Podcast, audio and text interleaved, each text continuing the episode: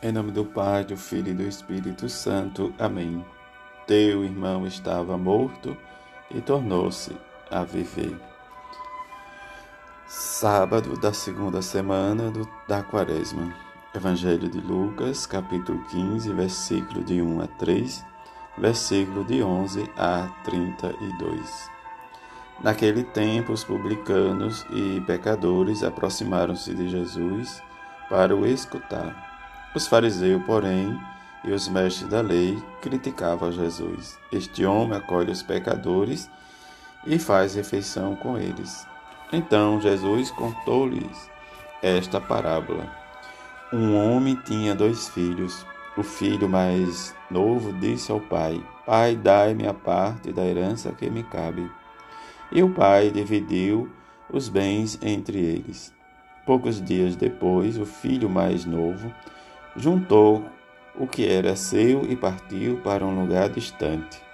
E ali esbanjou tudo numa vida desenfreada.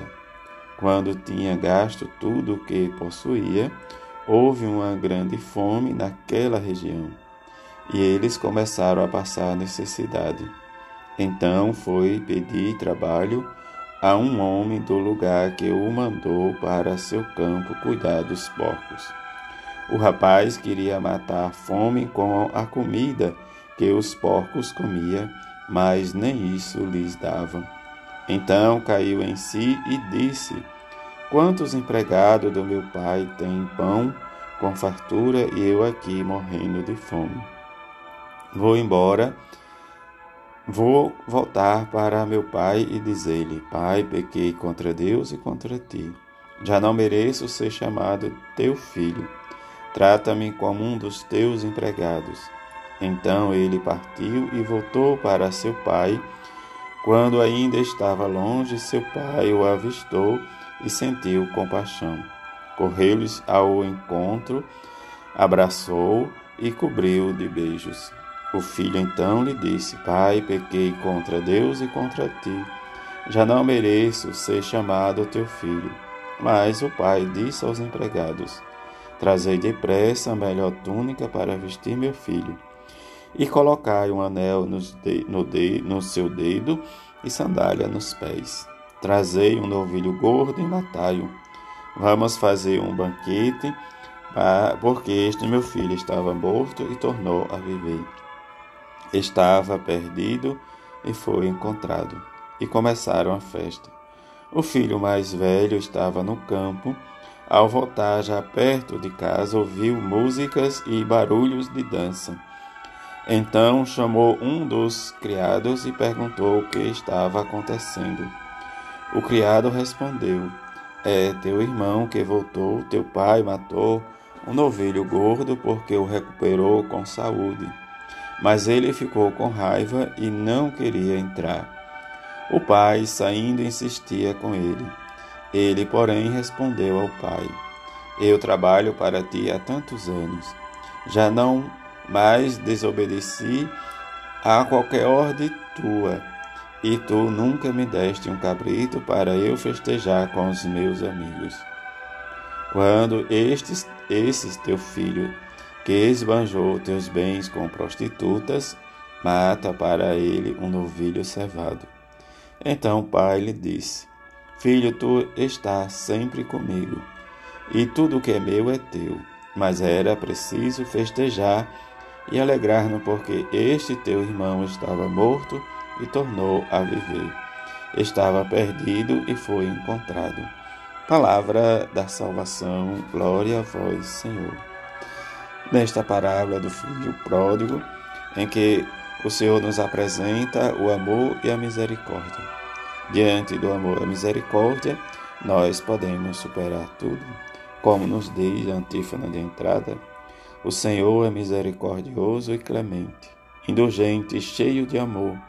O Senhor é bom para com todos, misericordioso para todas as suas criaturas. E isso nós temos que olhar, viver e experimentar toda a misericórdia. Como o profeta nos diz, ele não guarda rancor para sempre.